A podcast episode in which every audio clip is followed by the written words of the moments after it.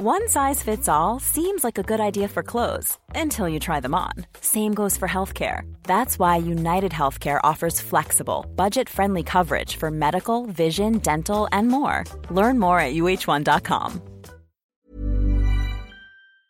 Werbung von Avia Life, einem führenden Schweizer Unternehmen in der Longevity-Forschung.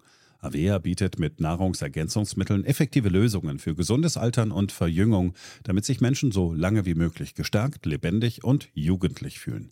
Bei der Entwicklung seiner hochwertigen Supplements nutzt Avea deshalb Inhaltsstoffe, die auf der Basis empirisch zusammengetragener und bewerteter wissenschaftlicher Erkenntnisse ausgewählt werden.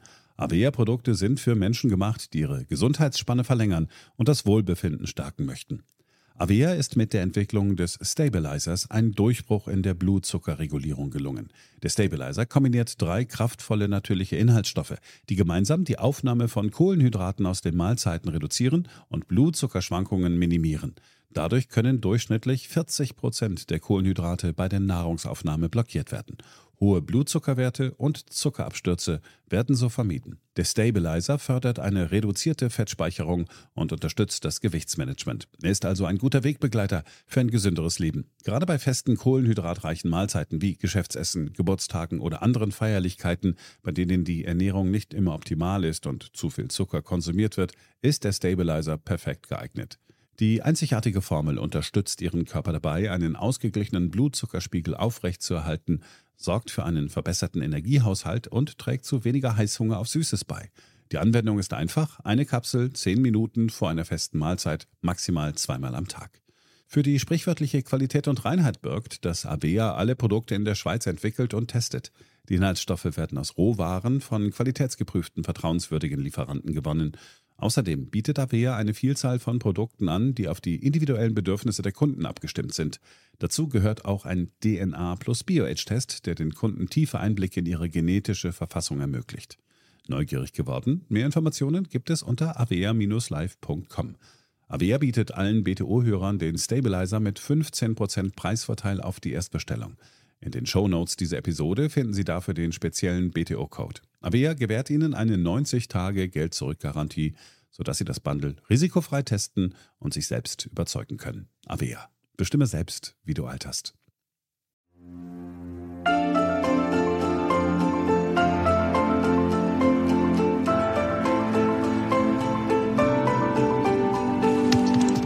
Hier ist BTO Beyond Obvious 2.0 der Ökonomie-Podcast von Dr. Daniel Stelter.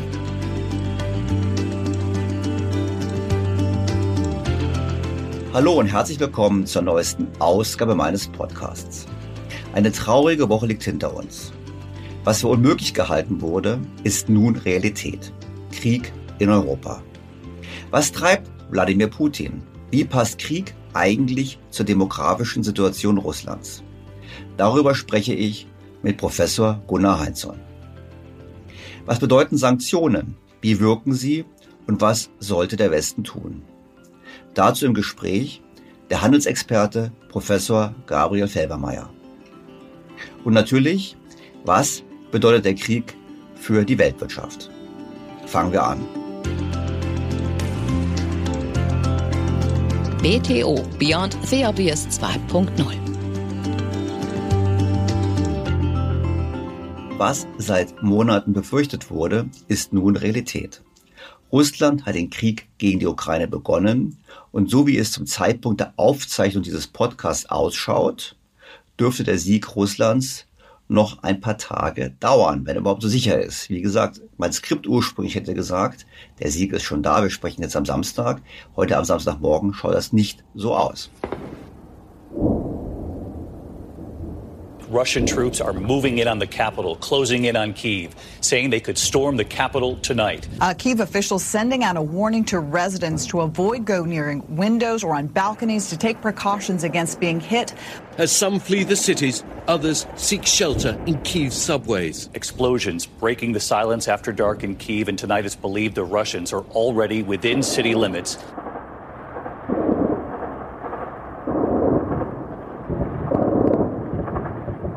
Für mich auf jeden Fall Grund genug, dass wir uns in diesem Podcast mit den gesellschaftlichen und wirtschaftlichen Konsequenzen beschäftigen. Kurz zur Einordnung ein Blick auf die russische Wirtschaft. Es ist viel geschrieben worden, dass Russland wirtschaftlich ein Zwerg ist. Das wissen wir. Das müsste eigentlich nicht so sein. Denn Russland ist ungefähr doppelt so groß, eigentlich mehr als doppelt so groß wie die USA, verfügt über eine gebildete Bevölkerung und riesige Bodenschätze. Also eigentlich alle Voraussetzungen, um eine wirtschaftliche Supermacht zu sein. Doch dem ist nicht so. Russlands Bruttoinlandsprodukt lag im Jahre 2020 nur auf Platz 11 in der Welt. Während die Vereinigten Staaten mit einem Bruttoinlandsprodukt von rund 21 Billionen US-Dollar im Jahr 2020 die größte Volkswirtschaft der Welt waren, belief sich das nominale Bruttoinlandsprodukt Russlands nur auf 1,5 Billionen US-Dollar. Damit liegt Russland hinter viel kleineren Ländern wie dem Vereinigten Königreich, Frankreich, Italien und Südkorea. Beim Bruttoinlandsprodukt pro Kopf liegt Russland mit etwas über 10.000 Dollar auf dem Niveau von China, aber hinter Rumänien und weit hinter Deutschland, wir haben 45.000 Dollar, und natürlich den USA mit 63.000 Dollar. Und alle Prognosen gingen bereits vor dem Krieg davon aus, dass China schon in wenigen Jahren deutlich vor Russland liegt. Seit der Auflösung der Sowjetunion im Jahr 1991 hat sich die russische Wirtschaft zwar besser entwickelt als die der meisten der 14 anderen kleineren Republiken der ehemaligen UdSSR. Die westlich orientierten Staaten, Lettland, Estland und Litauen, haben sich natürlich jeweils deutlich besser entwickelt, was daran liegt, dass sie Vollmitglieder der Europäischen Union geworden sind.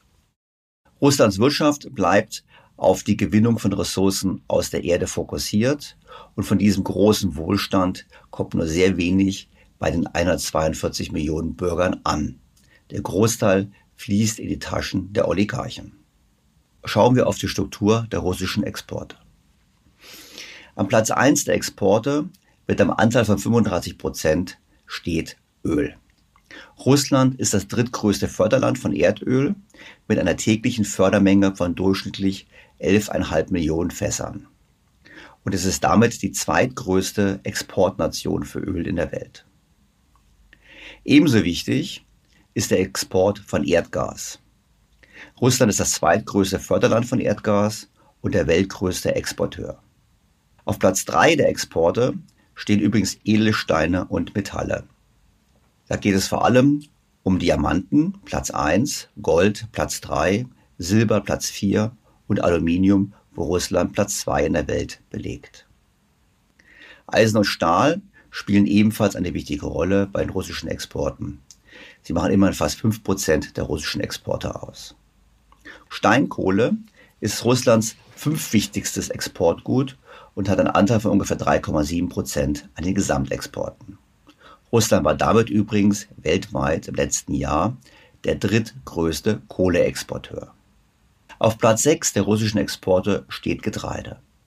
Dies beinhaltet vor allem Weizen, bei dem Russland die weltweit größte Menge exportiert, aber auch Gerste Platz 3 und Mais Rang 7. Auf Platz 7 der Exporte Russlands sind Maschinen. sind vor allem Turbojets und Triebwerke, aber auch die Kernreaktortechnik, wo Russland zurzeit noch den Platz 1 belegt. Weitere Exportgüter sind Kupfer und Kupferartikel, Holz und Düngemittel. Bei den Düngemitteln ist übrigens interessant, dass Russland bereits Ende November letzten Jahres den Export von Düngemitteln für einen Zeitraum von zunächst sechs Monaten gestoppt hat. Dies hat den wegen der gestiegenen Energiepreise ohnehin gegebenen Preisanstieg auf den Weltmärkten für Düngemittel weiter angetrieben. Zuletzt wollen wir auch das Klischee nicht vergessen. Ja, Russland ist tatsächlich auch ein äußerst bedeutendes Wodka-Exportland.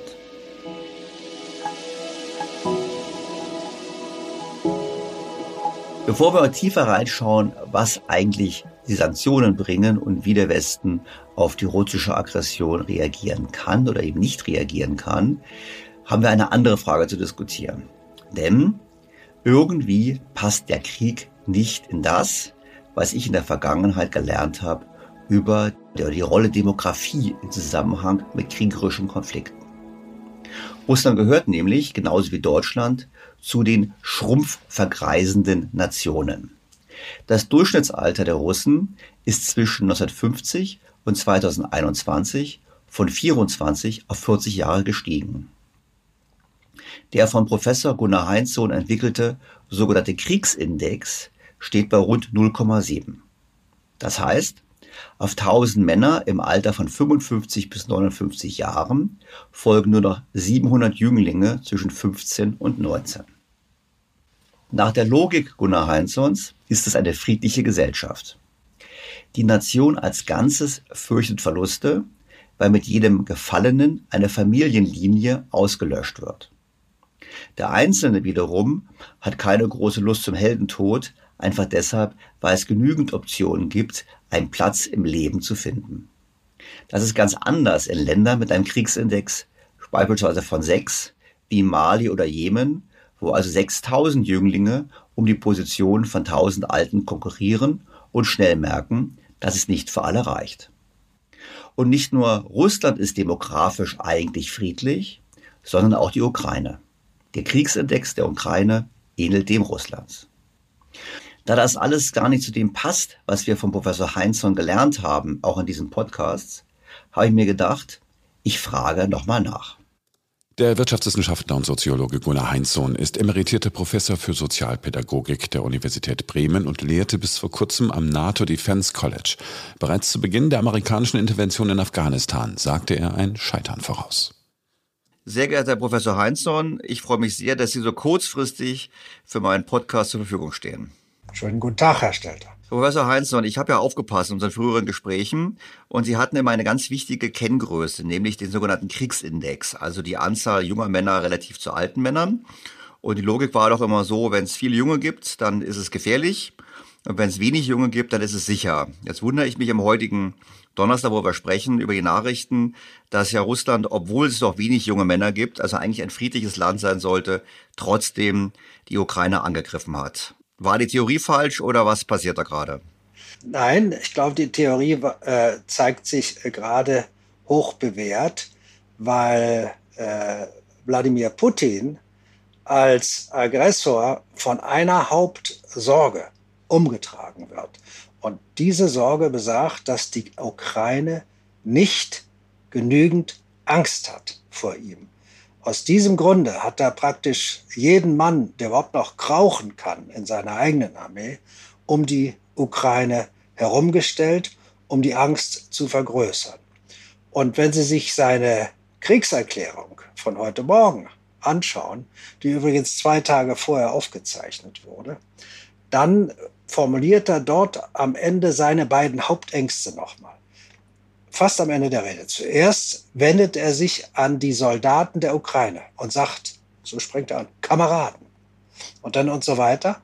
Und dann sagt er, wer heute kapituliert und oder desertiert, der kann zu seiner Familie nach Hause gehen. Was er mit den anderen macht, sagt er da nicht. Aber das ist seine Angst, dass die Ukraine kämpfen.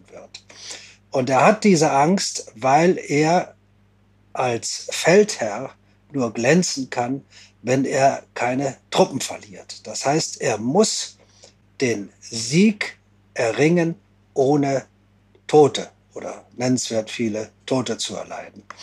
Das heißt, aus diesem Grunde, dass er eben keine jungen Heißsporne in Petersburg und in Moskau und sonst wo hat, die sich freiwillig melden und sagen, lass uns an die Front, die hat er ja nicht. Aus diesem Grunde muss er mit dieser enormen äh, Drohkulisse äh, arbeiten.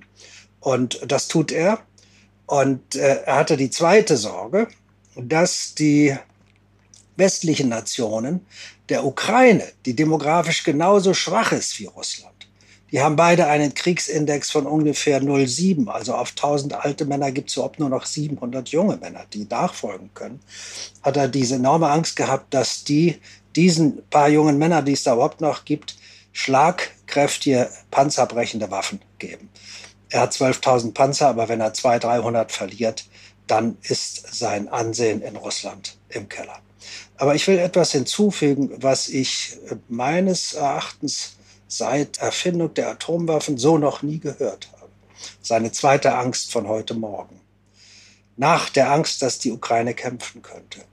Er sagt den anderen, wenn ihr irgendwie auf irgendeine Weise der Ukraine helft, nicht nuklear, konventionell, wenn ihr ihr konventionell helft, dann werde ich auf eine Weise zuschlagen, die ihr in eurer Geschichte noch niemals erlebt habt.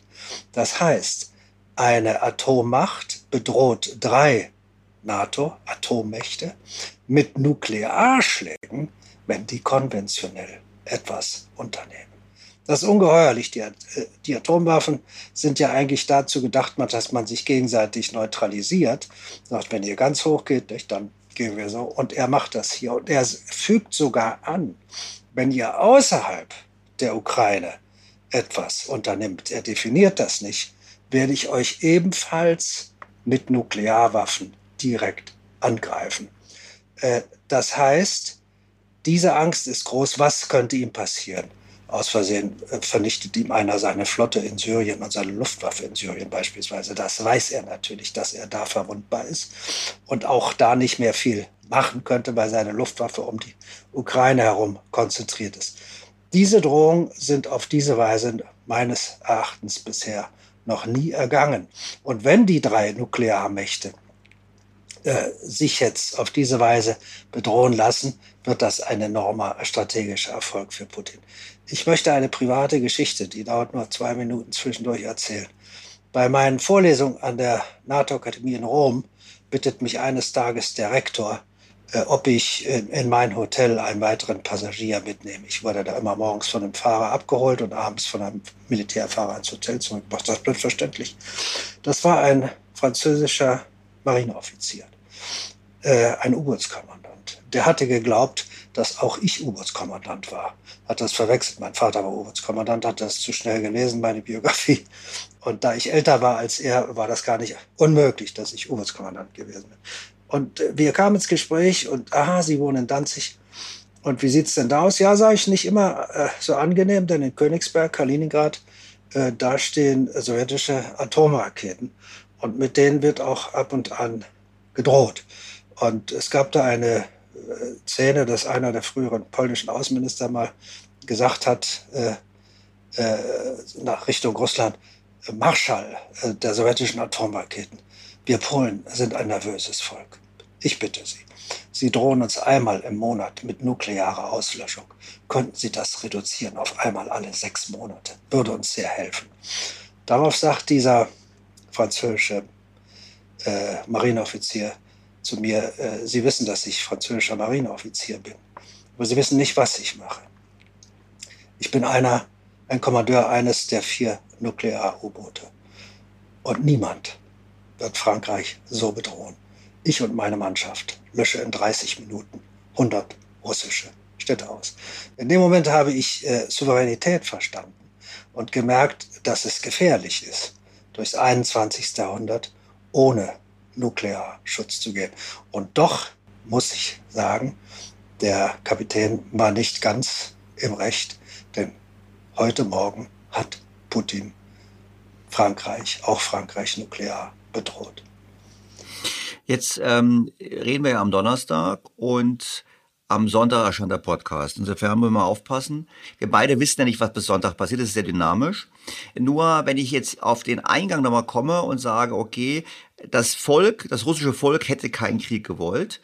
Putin wollte den Krieg. Weil das ist ja, sie sagen ja normalerweise, wenn es wenig junge Männer gibt, dann will keiner Krieg. Also eigentlich wollen die Russen keinen Krieg, die Ukrainer wollen auch keinen Krieg. Putin wollte den Krieg. Das heißt doch jetzt aber eigentlich übersetzt, erstens, er müsste eigentlich am Sonntag fertig sein, damit sein Plan aufgeht, damit wenig möglichst wenig russische Soldaten fallen und er quasi den Rückhalt in der Bevölkerung nicht zu sehr verliert, dann muss er auf einen erfolgreichen Blitzkrieg setzen. Ist das richtig? Das ist richtig.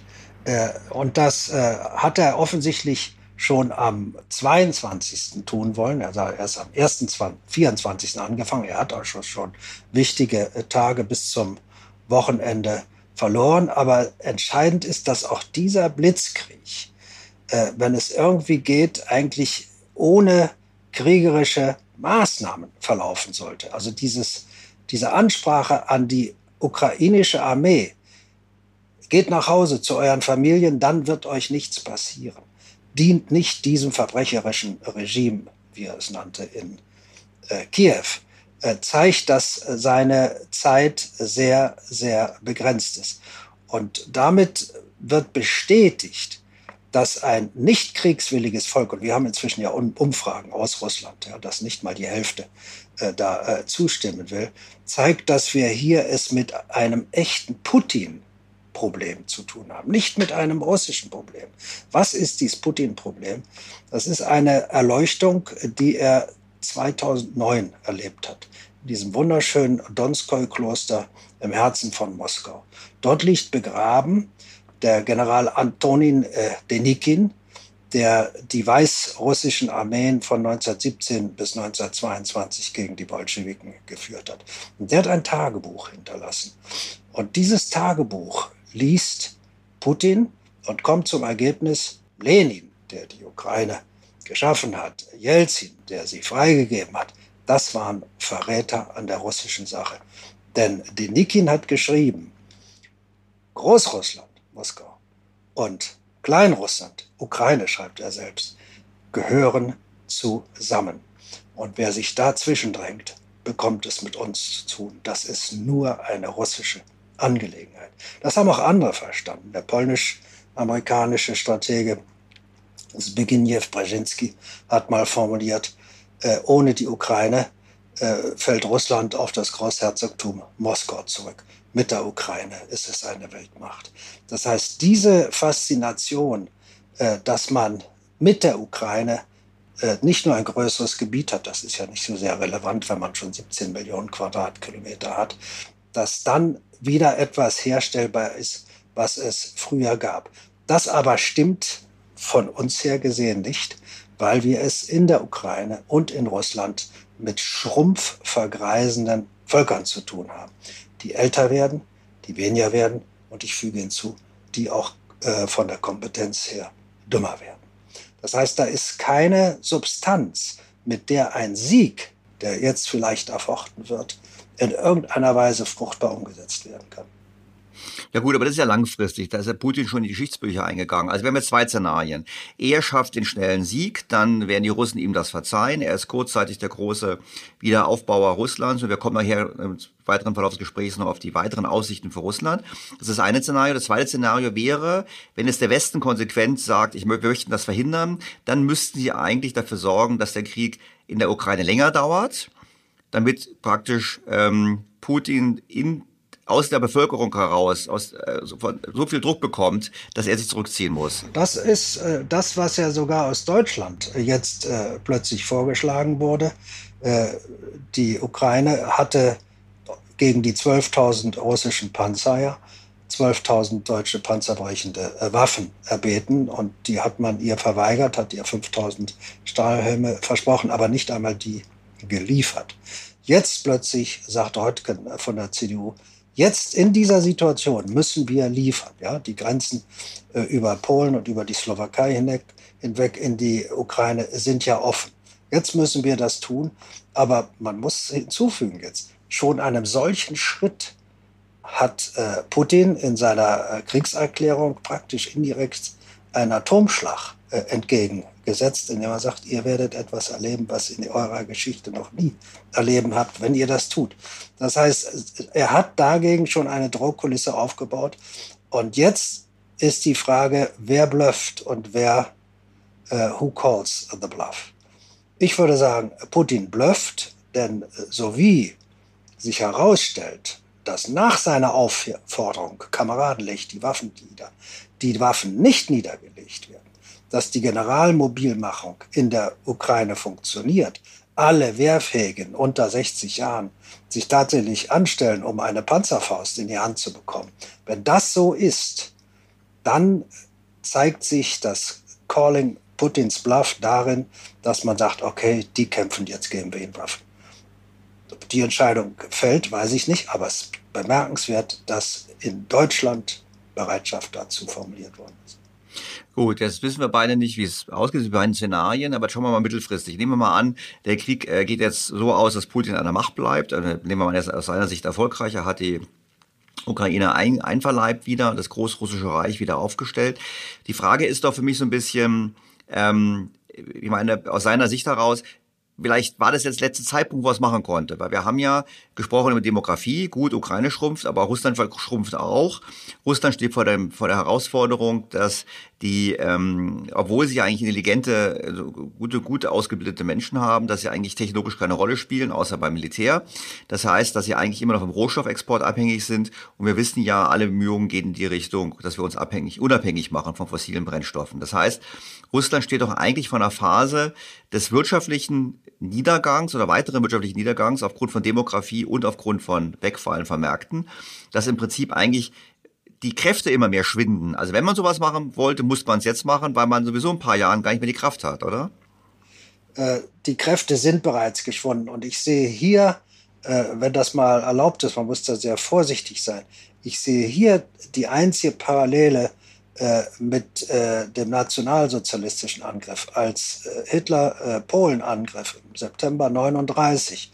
Da war der Plan ja fertig, bis zum Ural 120 äh, Millionen Slawen, 30 Millionen direkt umzubringen und 90 Millionen auszutreiben nach Sibirien, um dort 30 Millionen deutsche Siedler, deutsche Bauern anzusetzen, wie Himmler das sagt. Diese 30 Millionen deutschen Siedler waren nie mehr geboren worden. Die gab es gar nicht. Man hatte die nicht. Das heißt, auch Putin hat äh, für sein aus der Vergangenheit gewonnenes Bild, als die sowjetische Frau unter Stalin ja auch drei bis vier Kinder hatte und allerhand äh, Unternehmen und Verluste aushalten konnte.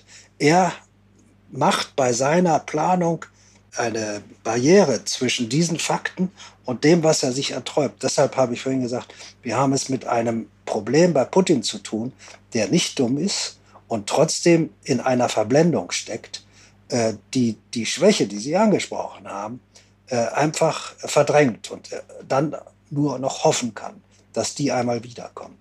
Und trotzdem durch sein Handeln, bedenken wir immer, wenn Putin mal auftritt und prahlt vor der Weltöffentlichkeit, dann prahlt er mit neuen äh, Raketen, mit denen er viele Millionen Menschen töten kann. Er prahlt nicht mit einem Quantencomputer. Er prahlt nicht mit neuen Smartphones oder mit irgendwelchen wunderbar schnellen Eisenbahnen. Er hat das alles nicht. Er hat eine schrumpfende Bevölkerung mit schrecklichen Waffen, einer Gruppe, die die Bevölkerung eigentlich nicht in Anwendung bringen will.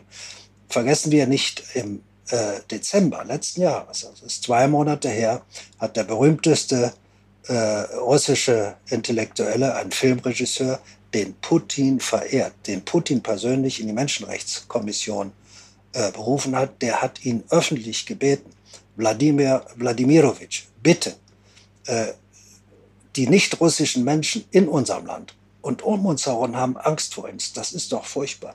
Geben Sie denen die Freiheit. Äh, und Russland darf nur die Waffe in die Hand nehmen, wenn es angegriffen wird. Die beiden Sachen sagt er. Und Putin antwortet ihm. Sie wissen, wie ich Sie bewundere. Äh, aber äh, was Sie verlangen, ist, dass wir auf die Position des Großherzogtums Moskau zurückgehen. Das heißt, die Situation bis 1721, als Peter der Große dann äh, das äh, auch so nennt, was wir heute kennen, nämlich das russische Reich. Das heißt, er hat hier einen historischen Traum, äh, den er in die Zukunft projiziert, ohne zu bedenken, dass er dazu das Personal nicht hat. Das alte Bild der Mächte war doch, viel Land zu haben, viele Bauern zu haben und deren Söhne wie immer auch einsetzen zu können.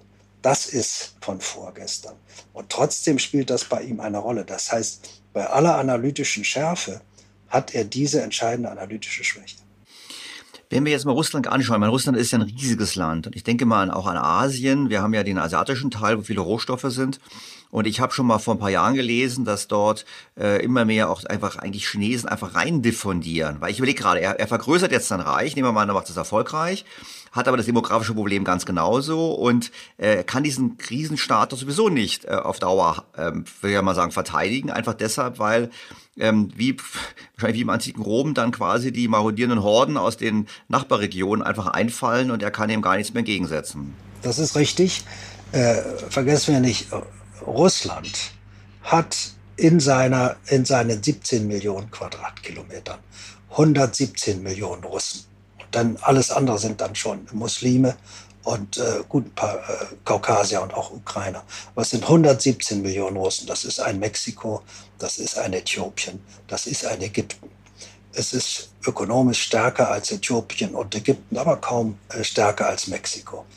Im asiatischen Teil 12 Millionen Quadratkilometer.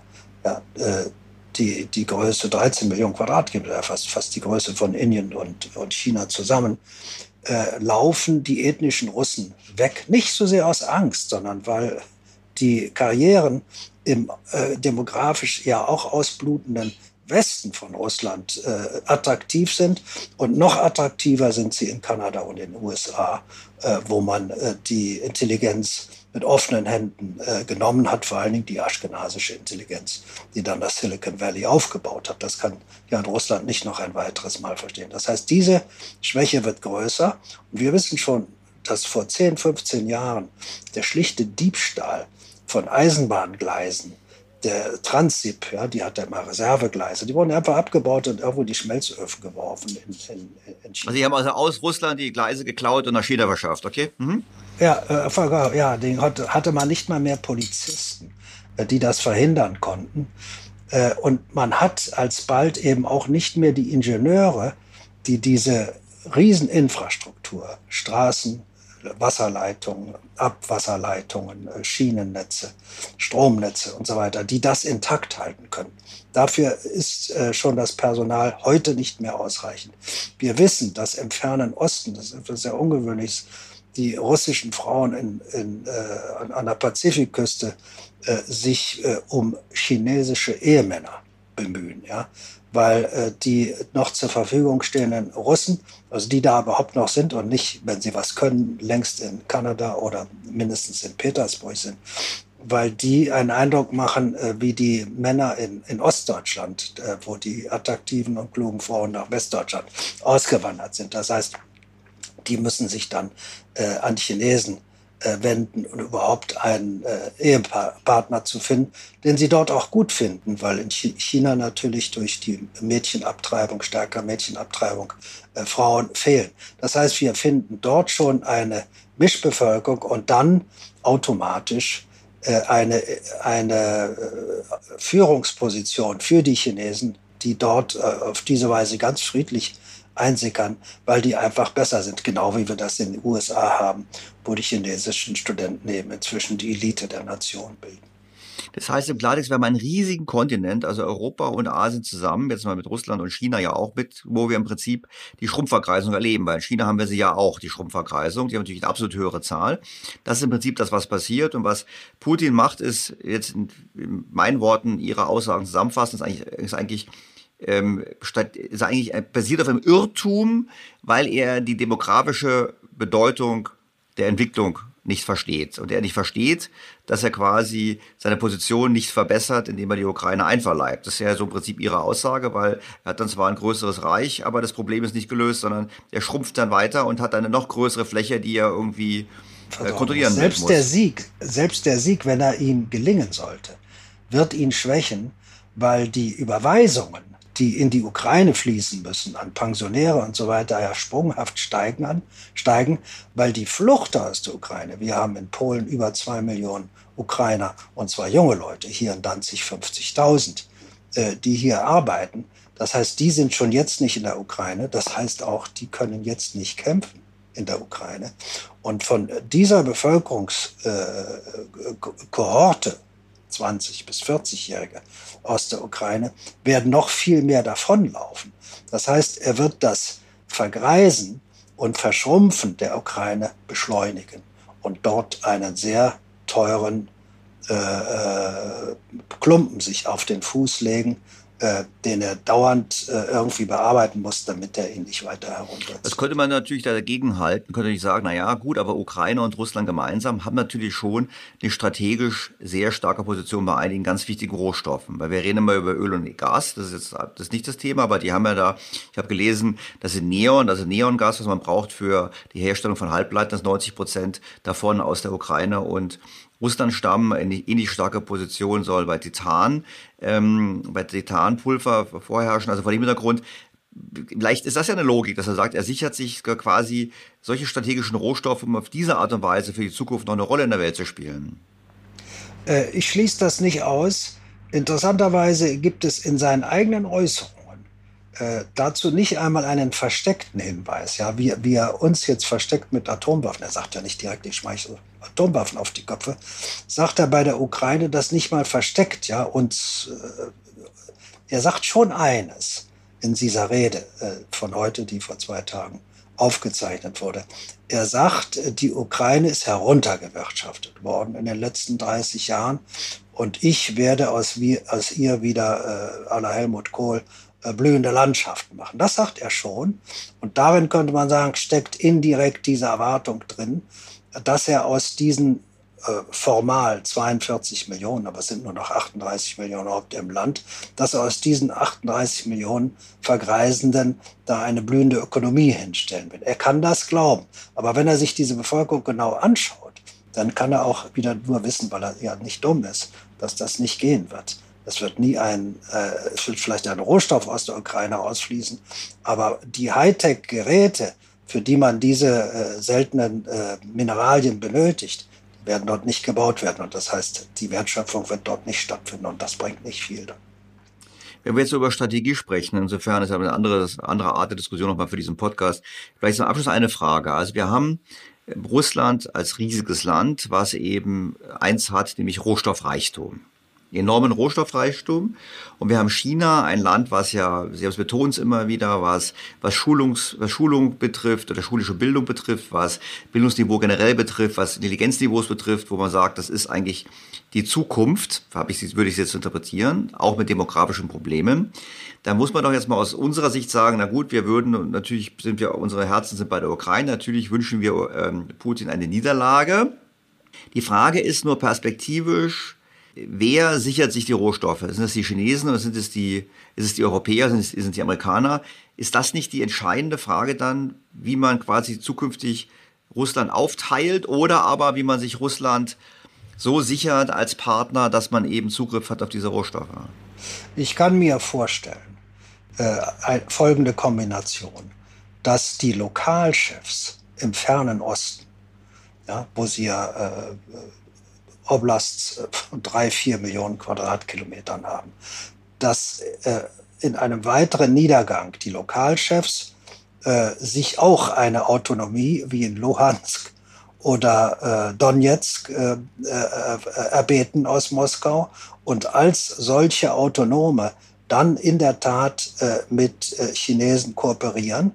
Und Chinesen haben als ihren Beitrag äh, innerhalb der Altersgruppe ungefähr von 20 bis 40. Sie haben diese 20 Millionen jungen Männer, die sehr gescheit sind, äh, aber äh, keine Ehefrauen in China finden können, schlicht weil die nicht äh, geboren wurden, die potenziellen Ehepartnerinnen.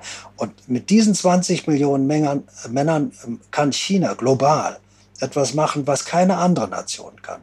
Die sind reisebereit, die sind reisegierig, kann man sagen. Und äh, sie können etwas.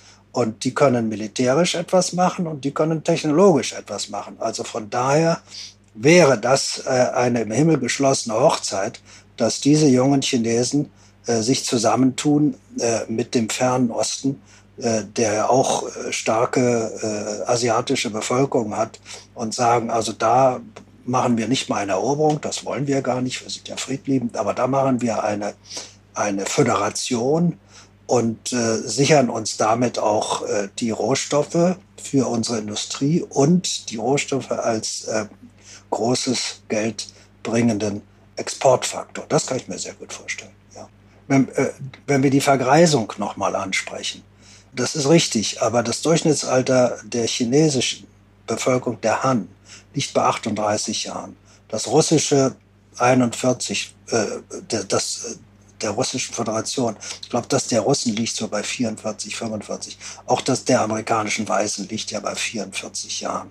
Das heißt, unter diesen äh, äh, Greisen ist der Jüngste natürlich König. Und nur China hat äh, überhaupt diese Perspektive, äh, auf zwei Kinder pro Frauenleben hochzustoßen. Putin versucht das auch, gar nicht so schlecht. Er ist bei 1,7, 1,8, wenn die, wenn die Zahlen echt sind. Kann aber auch sein, dass dies 1,7, 1,8 gerade bei den ähm, asiatischen, äh, muslimischen Bevölkerungen äh, funktioniert, die das Kindergeld nehmen. Aber die Chinesen haben ja eine andere Zielsetzung. Die sich, äh, haben sich überlegt, wie sie den Hauptgrund des Geburtenrückgangs, nämlich dass die klügsten Frauen gute Karrieren machen und ihre Karrieren nicht gefährden wollen dadurch, dass sie Zeit äh, für Kinder verlieren, während ihre Konkurrentinnen diese Zeit fürs Lernen und äh, fürs Konkurrieren verwenden. Und in China wird überlegt, dass man gerade diesen Ehrgeiz der Frauen, der die Vermehrung verhindert, in den Dienst der Vermehrung stellt, dadurch, dass man sagt, äh, ihr habt doch ein Kind, und äh, ihr dürft dieses Kind nicht auf die besten Kindergärten und auf die besten Universitäten schicken, wenn ihr nicht ein zweites habt. Ja, eine, eine ganz äh, interessante Zwickmühle, in der die Frauen dort gesetzt werden. Wir wissen noch nicht, ob das klappen wird. Aber wir wissen, dass so argumentiert wird in China, dass sie daran arbeiten. Und wir wissen bei der Optimierung, vielleicht noch ein Satz dazu, dass äh, sie, auch die chinesischen Frauen haben Kinder, äh, vielleicht zwei Kinder mit einem IQ-Unterschied von 15 Punkten. Das wissen die Chinesen. Der eine ist ganz schlau und der andere nicht ganz so schlau. Und dann fragen sie sich ja, woran liegt das? Und sie forschen äh, daran, die weiblichen Eier, die bei jedem Mädchen äh, bei Geburt vorhanden sind, es werden nie mehr, äh, welche dieses optimale Intelligenzpotenzial haben und gehen dann mit der Technik, die alle schon haben, also dass ich ein Ei rausnehme, befruchte und wieder einsetze, auch sogar bei einer anderen Frau. Das sind etwa zwei Planungen in China. Nochmal, die Klügsten wollen ihre Klugheit nochmal optimieren und sie haben einen sozialen Mechanismus in Arbeit, äh, der die Kinderzahlen auf zwei bringt. Und dann ist äh, für dieses Reich natürlich die Welt äh, gewonnen. Jetzt komme ich nochmal auf die ganz banale, brutale Realität hier in Europa zurück zum Abschluss. Wir haben das Szenario jetzt gesehen. Also nehmen wir mal an, ähm, Putin ist erfolgreich und bleibt an der Macht. Dann äh, werden wir ja Sanktionen verkünden. Ich meine, wenn jetzt, wo wir sprechen, sitzen sie heute Abend wieder zusammen und sie werden weitere Sanktionen ähm, die Frage ist doch, die Sanktionen, so richtig sie sind, wenn man vorher sie androhen, muss man es auch machen. Aber schießt, schießen wir uns damit strategisch eigentlich dann ins Knie, weil wir damit quasi ähm, auch den westlicheren Teil Russlands eher Richtung China orientieren. Also die Gasleitungen Richtung China gehen, dass die Rohstoffe Richtung China gehen. Also ist es nicht etwas, was jetzt zwar edel ist zu sagen, wir machen da Sanktionen, aber ist es nicht etwas, was den Westen da strategisch schwächt? Äh, ich glaube, was, was mit der Sanktion beabsichtigt wird, äh, kann man äh, gescheiter machen. Aber das gilt nur für die Vereinigten Staaten. Die Vereinigten Staaten brauchen nur ihre Gas- und Ölproduktion freizugeben, die unter Donald Trump ja schon mal frei war, die Putin dann weitgehend zerbrochen hat. Die brauchen nur, wenn man so will, ihre Gashähne und ihre Ölhähne aufzudrücken dann fällt äh, der, äh, der Barrel Price von 100 auf 40 Dollar runter. Und die 60 Dollar, die pro Barrel Putin dann nicht mehr trifft, die werden einen größeren Betrag ausmachen, als was man mit allen anderen Methoden erreichen kann. Professor Heinzson, Vielen Dank für dieses äh, Gespräch an einem so denkwürdigen Tag. Und es wird immer noch denkwürdig sein, auch wenn es erst am Sonntag erscheint. Viele herzliche Grüße nach Danzig und vielen herzlichen Dank, dass Sie sich Zeit genommen haben, mir ein bisschen zu erklären, was Herr Putin da gerade macht. Vielen Dank. Schönen Tag noch. Das Gespräch mit Professor Heinzmann fand ich wiederum, wie immer eigentlich, ausgesprochen erhellend und erfrischend, wenn es auch ein trauriger Anlass war. Und mein Takeaway war eigentlich im Prinzip das. Putin muss schnell gewinnen. Und selbst wenn er gewinnt, ist es letztlich nur ein Pyrrhus-Sieg. Einfach deshalb, weil die schrumpfverkreisende Nation die große Landfläche schon vor der Besetzung der Ukraine gar nicht wird halten können. Der wahre Gewinner der ganzen Aktion dürfte letztlich China sein, welches zwar auch schrumpft, aber aufgrund der absoluten Größe und vor allem der Qualifikation der Menschen einen strategischen Vorteil hat. Übrigens, ein letzter Kommentar noch zu dem Thema Demografie. Ich habe heute, heute Samstag, wo ich es aufnehme, also ich habe am gestrigen Abend, am Freitag, habe ich zur Abwechslung nicht deutsche Nachrichten gesehen, sondern die BBC. Die BBC hat sehr ausführlich live aus Kiew berichtet und mit dabei war auch die Frage, ob denn die russische Armee überhaupt in der Lage wäre, eine Besetzung der Ukraine durchzuhalten. Volunteers. People also being told, like yesterday, to prepare Molotov cocktails to take on the invading forces. So, not this this is not just army to army; it is very much the army against the people as well. Und die Aussage war, genau das wird sie nicht können, einfach deshalb, weil die Ressourcen, die menschlichen Ressourcen dafür nicht ausreichen. Also hier wurde von der BBC bzw. von den Experten, die dort zur Sprache kamen, ganz klar angeführt, dass es im Prinzip demografisch selbst jetzt schon nicht möglich sein wird, die Ukraine dauerhaft zu besetzen. Ob das stimmt, wage ich nicht zu beurteilen. Ich fand es interessant, dass eben dieser demografische Aspekt mitdiskutiert wurde, weshalb man natürlich auch Fragezeichen anbringen kann und kann sagen, ist es überhaupt realistisch, wenn heute gesagt wird, die Kriegsgefahr streckt sich weiter Richtung Westen? Einfach deshalb, weil die Ressourcen Russlands trotz aller Stärke, militärische Stärke, dafür gar nicht ausreichen werden. Je länger jetzt der Konflikt also dauert, lerne ich aus dem Gespräch mit Herrn Heinzson, und je glaubhafter die Ukraine den Blutzoll nach oben treibt, desto schwieriger die Situation für Wladimir Putin, denn dann geht sein Plan nicht auf. Wir werden sehen, was passiert. Ich glaube, wir haben alle die große Hoffnung, dass der Krieg und das Blutvergießen möglichst schnell ein Ende findet. Damit das passiert, erhoffen sich ja die Europäer, die Amerikaner, die westliche Welt, sollen Sanktionen zu einem Umdenken in Moskau führen.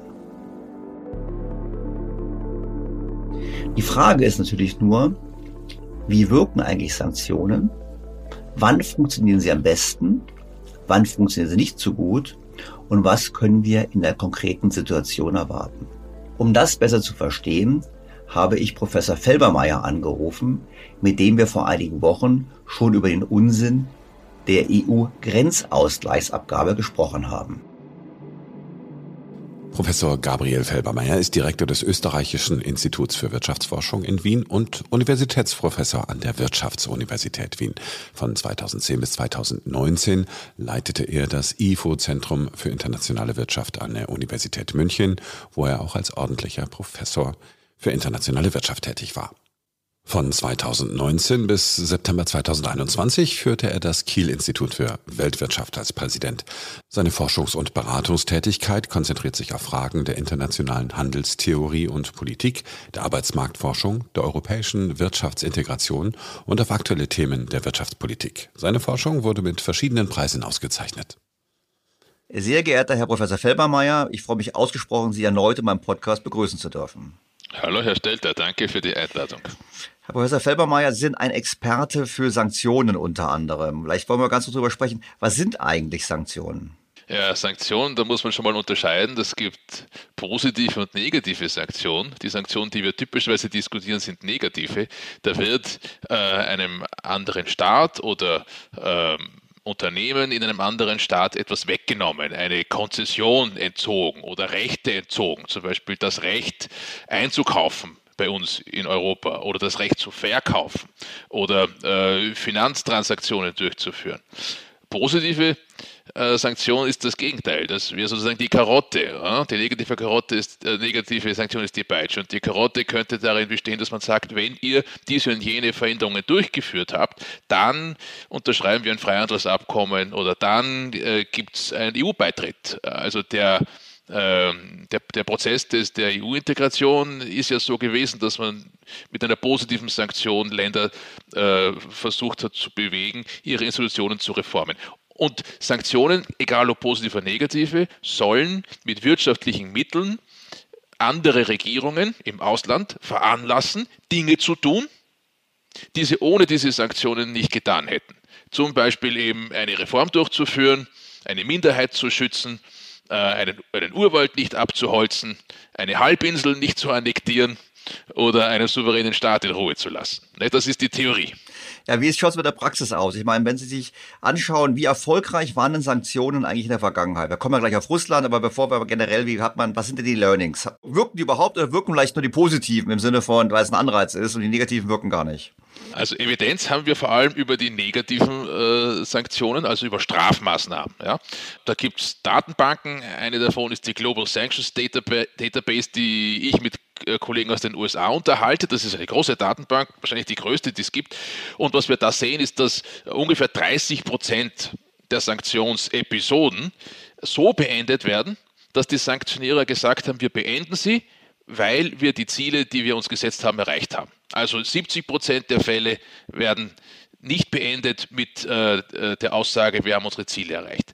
Da kann es natürlich dann auch ein, sozusagen, trotzdem ein Ende der Sanktionen geben und weil man sich auf den Verhandlungswege einigt. Äh, aber, und das ist wichtig, wir wissen ja nie, wie die Welt aussehen würde, wenn es keine Sanktionen gegeben hätte. Ja, also 2014 wurden nach der Annexion der Krim Sanktionen gegen Russland verhängt.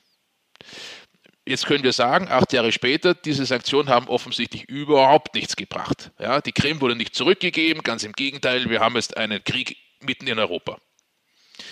Aber wir wissen nicht, was passiert wäre, hätte es diese Sanktionen nicht gegeben. Vielleicht wäre nach der Annexion äh, der Krim 2015 schon ein weiterer Schritt erfolgt, äh, der vielleicht das vorweggenommen hätte, was wir jetzt äh, acht Jahre später sehen. Also das ist das Problem mit dieser ganzen Forschung über äh, Sanktionen, dass wir die Gegenrealität, also die Welt ohne äh, die verhängte Sanktion, bestenfalls mit Simulationen oder mit Gedankenexperimenten konstruieren können.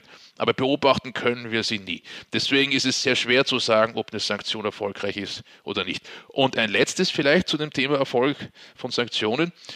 Wenn es zu einer tatsächlichen Verhängung von Sanktionen kommt, dann kann man aus spieltheoretischer Perspektive schon sagen, dann ist was anderes gescheitert, nämlich das Drohen.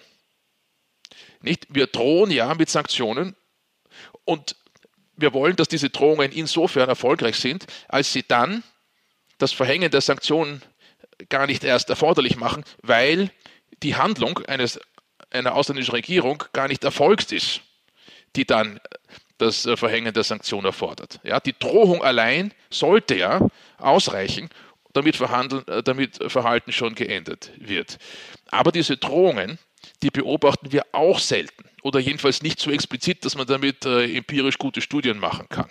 Ja, die sind sehr diffus, äh, manches davon wird nie in die Öffentlichkeit getragen, das findet in irgendwelchen bilateralen Verhandlungskreisen äh, statt. Das heißt, wenn wir eine Sanktion sehen, dann müssen wir sagen, sind offenbar die Verhandlungen davor, in denen mit Sanktionen gedroht wurden, gescheitert. Bevor wir jetzt genau auf Russland kommen, vielleicht noch eine Frage. Also ich werde, wahrscheinlich werden Sie zu mir sagen, genau die Frage können Sie nicht beantworten, aufgrund dessen, was Sie gerade gesagt haben. Ich probiere es trotzdem mal. Gibt es vielleicht so ein paar Daumenregeln, wo man sagen kann, das macht, macht äh, Sanktionen erfolgsversprechender? Beispielsweise, ich könnte mir vorstellen, gegen kleinere Länder, ist ja. es erfolgreicher als gegen große Länder. Genau. Es ist gegen Länder, die ähm, in keiner Branche oder in keinem Rohstoff, sage ich jetzt mal, eine sehr marktbeherrschende Stellung ist es, ist es erfolgreich, ist es besonders erfolgreich. Also wenn wir jetzt mal schauen, wo ist es jetzt Iran? Wahrscheinlich ist Iran, würde man sagen, das sind Sanktionen, wahrscheinlich sind sie sogar noch relativ erfolgreich. Aber ich kann mir so vorstellen, so gerade bei so einem großen Land wie Russland ist es a priori schon mal schwer. Nee, also das, das, Sie haben schon ein paar ganz äh, richtige Punkte angesprochen. Ich habe ja gesagt, für 30 Prozent der verhängten Sanktionen wissen wir, dass am Ende wegen Erfolg ausgesetzt wurden oder abgesetzt wurden. Nicht? Und dann können wir statistisch schon fragen, was macht diesen Erfolg wahrscheinlicher? Und Asymmetrie ja, macht ihn wahrscheinlicher. Also ein großes Land gegen ein kleines Land oder eine große Koalition gegen ein kleines Land. UNO-Sanktionen, multilaterale Sanktionen, die wirken besser und schneller. Oder Sanktionen, die sehr vollständig sind. Wir können unsere Daten unterscheiden zwischen partiellen Sanktionen, die so nur einzelne Güter, einzelne Personen betreffen, oder kompletten Sanktionen. Und je vollständiger die sind, also auch im Güter- oder Dienstleistungsspektrum, umso eher führen sie zum Erfolg. Interessanterweise führen auch Sanktionen gegen Länder, mit denen man normalerweise freundliche Beziehungen hat, eher zum Erfolg. Also wenn Sie Ihren Erzfeind mit Sanktionen belegen, keine gute Idee. Ja, äh, das, das ändert wenig statistisch. Aber ein Land, das normalerweise äh, einen freundlichen Umgang hat mit, mit uns, da sind Sanktionen eher wahrscheinlich. Und was neben der, äh, der, der Größe, der schieren Größe natürlich auch sehr relevant ist, ist die Höhe der bilateralen Austausche. Wenn die groß ist, Wenn bilateral viel Handel äh, besteht und das Land wenig andere große bilaterale Verbindungen hat, dann ist das Unterbrechen äh, einer solchen, einer solch, eines solchen Korridors mit hohen Kosten verbunden und führt eher zu einem Politikwechsel. Aber, das muss man auch sagen, erfolgreiche Sanktionen sind auch fast immer solche, die dem Sender der Sanktionen was kosten. Also die Sanktion, die irgendwie gratis zu holen ist, ja, und die dann auch was erreichen soll, die gibt es empirisch fast nie. Und dann kommen wir jetzt wahrscheinlich, wenn die Hörer sagen, boah, jetzt war es ein bisschen viel Theorie, jetzt nehmen wir uns mal in der konkreten Praxis. Nehmen wir mal Russland erstmal an. Ich habe jetzt, höre Ihnen gerade zu, dann sage ich mal so, naja, also Russland ist ein großes Land, macht schon mal schwer.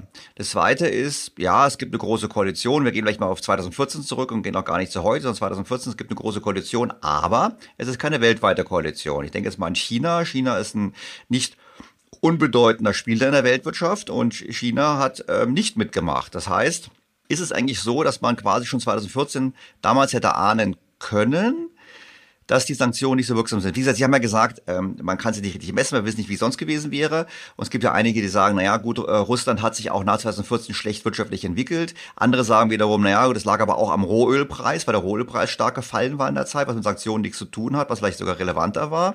Kann man aus den 2014 Erfahrungen eigentlich sagen, naja, Russland ist schon mal a priori ein sehr schwieriger Fall für Sanktionen. Ja. Also wir haben ja die Sanktion äh, 2014 evaluiert. Ja, da gibt es eine große Literatur dazu. Und die ist sich relativ einig, dass diese Sanktionen für Russland schon einen ökonomischen Schaden gebracht haben. Ja, der Handel ist um etwa 40 Prozent weniger mit den sanktionierten Ländern im Durchschnitt, als er das ohne die Sanktion gewesen wäre. Ölpreis, Wechselkurs, alles herausgerechnet. Und das russische Bruttoinlandsprodukt ist zwischen 2 und 3 Prozent kleiner, als es gewesen wäre ohne die Sanktionen des Westen. Aber das reicht nicht. Ja, Russland ist äh, ein, Land, das immer wieder von Sanktionen bedroht wurde. Im Prinzip gab es ja sozusagen während des ganzen Kalten Krieges eine Sanktion des Westens gegen den Comecon. Ja, ähm, die napoleonische äh, Kontinentalblockade ist das älteste Beispiel sozusagen einer gescheiterten Sanktionspolitik gegenüber Russland. Zwei, drei Prozent BIP ist für dieses äh, große Land, das äh, noch so ja, autokratische Strukturen hat und, und eine Einheitspresse hat und so weiter und so fort, wahrscheinlich nicht ausreichend. Ne? Aber dass das ökonomische Schäden hervorgerufen hat, das ist ganz gut belegt. Jetzt hat sich aber zwischen 2014 und 2022 einiges verändert in Russland. Ja, wir waren sehr überrascht oder viele waren überrascht, wie schnell Russland einen, eine sehr leistungsfähige Lebensmittelindustrie aufgestellt hat nach 2014. Das hat viele überrascht.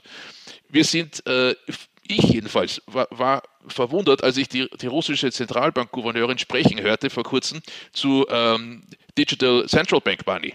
Da sind die Russen führend. Die Russen haben also äh, in einer ganzen Reihe von Bereichen ihre Hausaufgaben gemacht und haben sich robuster und resilienter gemacht. Und, das haben wir jetzt bei den Spielen in Peking ja gesehen, der, äh, sozusagen, die Zusammenarbeit Peking-Moskau, die läuft. Da hat sich sozusagen Putin versichert, äh, als er da war, dass äh, China ihm die Stange halten wird. Und mittlerweile gibt es eben auch relativ kapazitätsstarke Pipelines äh, aus äh, Sibirien nach China. Die bringen nicht das westsibirische Gas nach China, das ist zu weit weg. Ja? Aber einen Teil des äh, Handels, den Russland vor 2014 mit äh, Europa gemacht hat, den macht es jetzt äh, mit Asien. Insofern vor acht Jahren hätten wir wahrscheinlich bessere Karten gehabt. Weil wir gehen es mal, genau, das finde ich sehr wichtig, weil ich finde ja, Russland hat wirklich in den letzten Jahren das Haus in Ordnung gebracht. Ich meine, wir wissen, es hat eine tiefe Staatsverschuldung. Jetzt haben sie gesagt, also jetzt war jetzt, wir reden ja am Donnerstag, das war ja schon vor der Einmarsch, haben sie gemeint, ja, die soll, dürfen keine Staatsanleihen mehr ausgeben im Ausland. Das müssen sie ja gar nicht, weil die haben ja gar keine Notwendigkeit im Ausland Staatsanleihen auszugeben. Dann haben sie, glaube ich, mit die fünf oder sechs größten Währungsreserven der Welt, haben einen hohen Anteil in Gold diversifiziert und die ganzen Maßnahmen, die so angedacht werden, auch wenn man an SWIFT denkt beispielsweise, das ist ja dieser totale ähm, der Knaller ja wäre, wirft die Frage eben auf, ja, die Russen haben ein eigenes System, die Chinesen haben ein System, vielleicht fördert das die Migration weg von SWIFT. Das heißt, das wirkt alles so ein bisschen, dass man sagt, ja, wir haben hier zwar große Drohkulisse aufgebaut, aber die, oft, die offensichtlich war die nicht glaubhaft. Deshalb, weil die Russen letzten ähm, acht Jahren daran gearbeitet haben, sich so vorzubereiten, dass ihnen die Sanktionen heute vielleicht wehtun, aber sie eigentlich nicht mehr richtig, ja, der Preis nicht so hoch ist, dass sie sich abschrecken lassen offensichtlich. Ja, genau. Also der, der Punkt ist natürlich, wenn man äh, von einem von einer Sanktionsepisode 2014 zur nächsten 2022 acht Jahre vergehen lässt, dann werden diese acht Jahre genutzt und sie wurden genutzt. Nicht? Und äh die Drohung, äh, Russland von SWIFT abzuschneiden, die steht schon lange im Raum. Und die Russen konnten sehr gut beobachten, was das mit dem Iran getan hat. Mhm. Ja, Im Iran war das Abschneiden von SWIFT verheerend. Das hat den Iran quasi in der Welt isoliert. Und deswegen haben eine ganze Reihe von Ländern äh, versucht, Alternativen zu SWIFT zu entwickeln. Wie leistungsfähig die sind, wie teuer die sind, wie viel Rechtsunsicherheit dabei bleibt, das wissen wir nicht. Ja, das ist sicherlich kein perfektes Substitut, aber äh, Russland kann damit sicherlich äh, Handelskorridore innerhalb des eigenen äh, Machtbereichs aufrechterhalten, mit China weiter aufrechterhalten. Klar ist aber auch, SWIFT ist immer noch äh, ein sehr potentes Instrument. Damit können wir die Russen sozusagen also, äh, aus, aus den Bereichen, die sozusagen entweder westlich alliiert sind oder im westlichen System eingebettet sind, ganz Südamerika zum Beispiel, große Teile von Afrika, da können wir die raushalten. Also in dem Sinne ist, ist SWIFT schon immer noch äh, eine potente Waffe. Vor acht Jahren sie, wäre sie potenter gewesen. Das, das ist, glaube ich, richtig. Und was ist mit dem zweiten Aspekt? Und wie gesagt, ich meine, wenn Sie sagen, nee, so gut kennen Sie die russische Wirtschaft nicht, dann streichen wir die Frage einfach. Aber wie ist es denn so, wenn es gesagt wird, ja, wir liefern keine Technologie mehr? Ich meine, Putin hat ja zumindest offiziell verkündet, er möchte russische Wirtschaft umbauen, er möchte sie weniger rohstoffabhängig machen, möchte mehr Hightech machen. Der hat ja auch eigentlich auch sehr, sehr gut ausgebildete Menschen dort. Das ja. eigentlich ja nahe. Ist das ein Thema oder sagen Sie, wenn wir auf die Weltkarte blicken, auch dort hat China so stark aufgeholt, dass wir eigentlich zwar was drohen können, aber eigentlich treiben wir damit einen möglichen Kunden einfach nur in die Arme eines anderen Lieferanten. Russland ist ja in vielen Bereichen technologisch rückständig, aber überhaupt nicht in allen. Nicht? Die russische Militärtechnologie ist nicht schlecht. Äh, und Russland hat gerade auch im digitalen Bereich einiges an Kapazitäten aufgebaut, auch in den letzten acht Jahren. Russische Programmierer äh, sind ja auch gefürchtet, weil Cyberattacken und, und, und solche Arten der Kriegsführung äh, wahrscheinlich von keiner Armee der Welt so gut beherrscht werden wie von der russischen. Insofern muss man auch da sagen, äh, Russland ist kein Entwicklungsland. Äh, es hat zwar ein Bruttoinlandsprodukt in der Höhe von Bulgarien, ja, das ist also nicht besonders äh, reich, aber es, ist, äh, es hat äh, äh, eine lange Tradition militärwissenschaftlicher Forschung. Und, äh, äh, und da gibt es dann, wie wir wissen, auch aus der heimischen Diskussion immer wieder Spin-Overs oder, oder Spillovers und Spin-offs in den, in den zivilen Bereich hinein. Und dann ist richtig, was Sie sagen, auch China ist technologisch nicht mehr rückständig. Und wenn sich zwei technologisch mittelmäßig entwickelte Länder wie Russland und China ergänzen, können sie wahrscheinlich relativ viel kompensieren von dem, was sonst aus dem Westen kommen würde. Nicht? Also, dass, die, dass, die, dass diese ähm, Sanktionen den Russen Geld kosten und Prozesse verlangsamen, ich glaube, das ist offensichtlich. Die Frage ist, wie teuer sind sie für die Russen wirklich und wie teuer sind sie für das russische politische System? Das zweite kann ich nicht beantworten. Also die Psychologie äh, von, Wladimir äh, Putin verstehen wir offenbar nicht. Ja, wir haben ihn also alle kollektiv falsch eingeschätzt. Und was die, was die Kosten für die russische Wirtschaft angeht, so können wir empirisch beobachten, dazu gibt es ja Studien, wie gesagt, dass die, dass die, Sanktions, die Sanktionen aus 2014 ihren Biss verloren haben über die letzten Jahre, aufgrund des, des, äh, des Umbaus der russischen Wirtschaft. Jetzt haben Sie vorher gesagt, Herr Filbermeier, dass erfolgreiche Sanktionen den Sanktionierenden auch wehtut. Ja. Also heißt es im Klartext, wir verzichten auf den Kauf von Gas und von Öl aus Russland. Das ist doch eigentlich, und Ihre Ex-Kollegen haben ja auch so gesagt, das wäre der größte Hebel bezüglich Russland.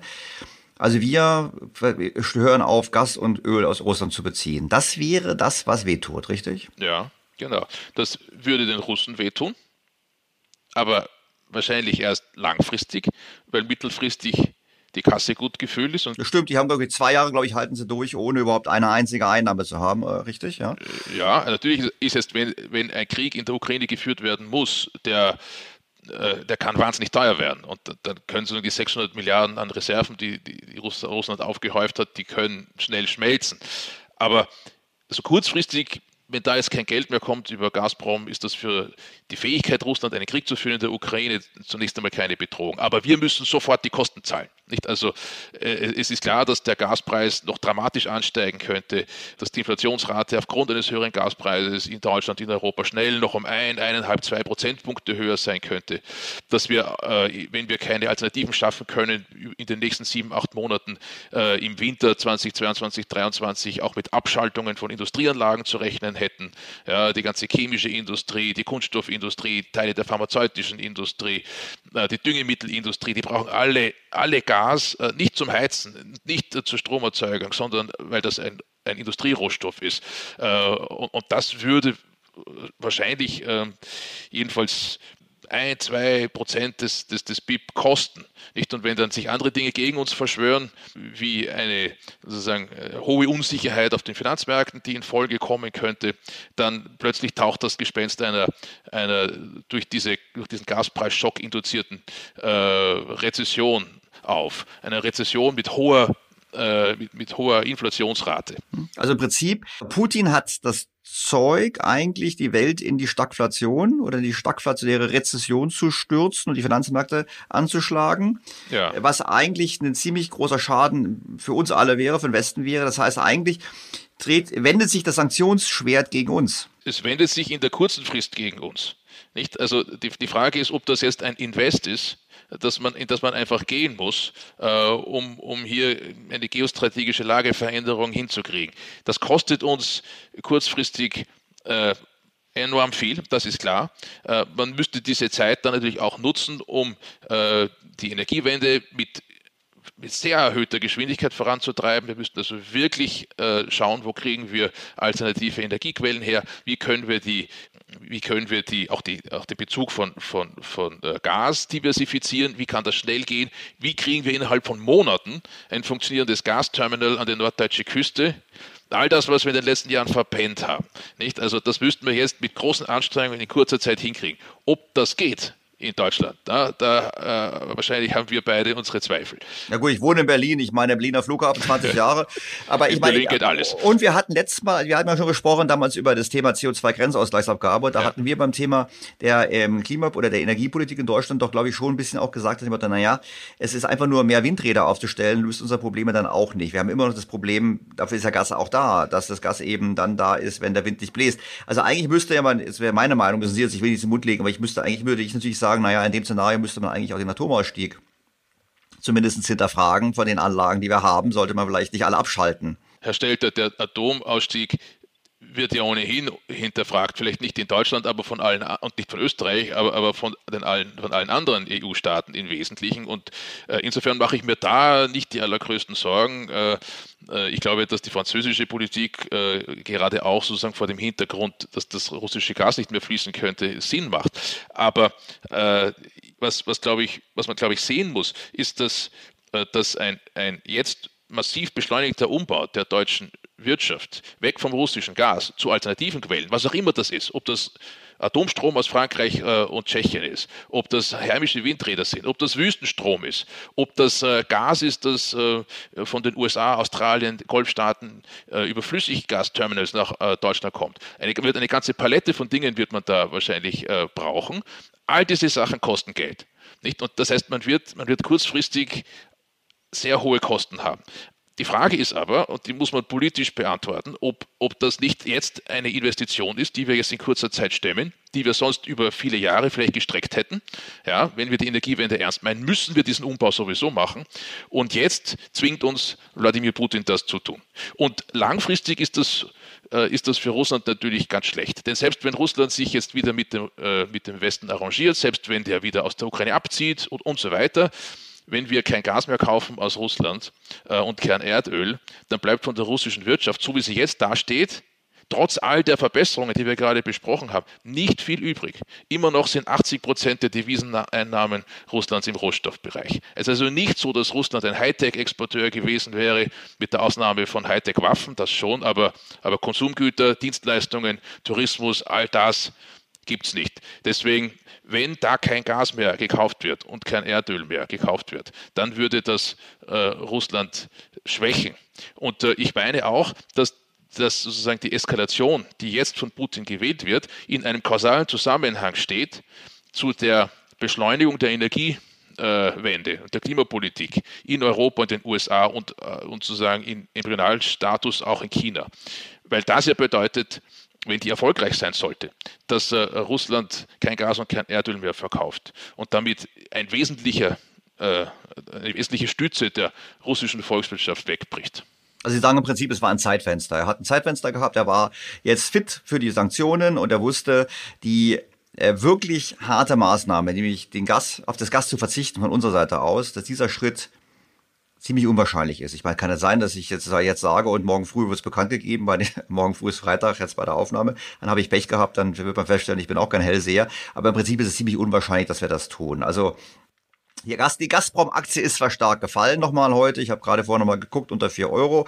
Ähm, aber ich glaube zum Beispiel, ich persönlich würde sagen, das kann man sogar theoretisch sogar als Investment ansehen. Das macht kein Investment-Tipp, weil ich jetzt sage, naja, perspektivisch noch wird Gas gebraucht werden, auch wenn wir den Umbau jetzt beschleunigen. Ja, und man muss ja auch sehen, zwar ist der Gasmarkt ein lokaler Markt, weil er Pipeline gebunden ist, aber mittelfristig ist auch Gas beweglich.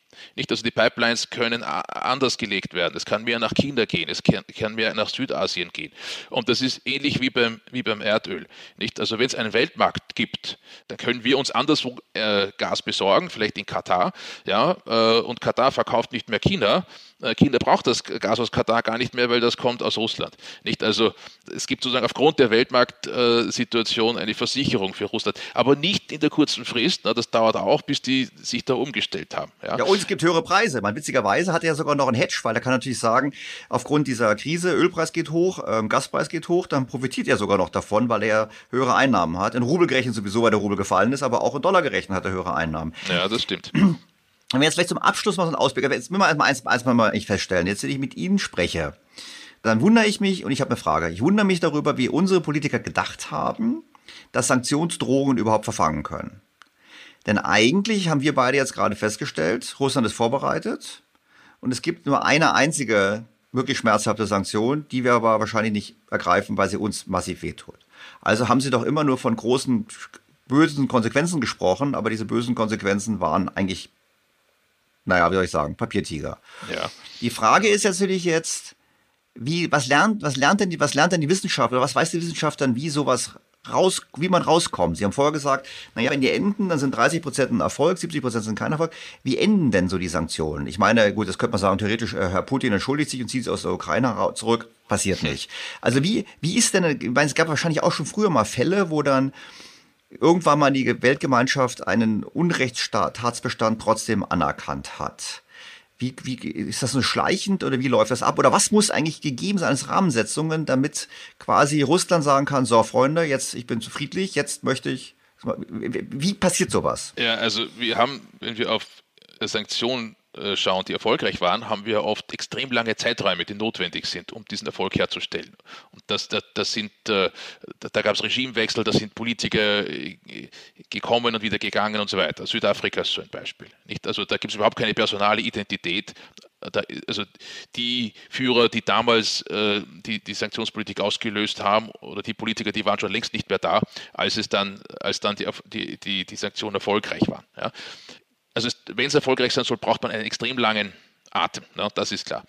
Dann haben wir Situationen, wo es sozusagen ein, ein, ein, Phasing Out gibt, das einfach passiert. Das sehen wir ja, haben wir jetzt auch durchaus gesehen ab 2017, 18 mit Russland.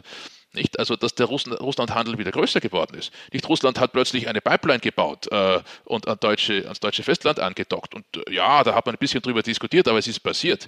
Nicht? Russische Oligarchen haben in London äh, Fußballclubs gekauft und, äh, und, und, so weiter, alles nach 2014 äh, oder auch Immobilien äh, in, in, in, in, Wien oder in Berlin sicher auch. Also da, da, da, da ist sozusagen ein bisschen unmerklich, ist das, hat man sich arrangiert, ohne es laut zu sagen. Ja, was natürlich möglicherweise der Grund auch war, warum, warum sich jetzt äh, äh, Putin eine neue Eskalation leisten kann. Ja.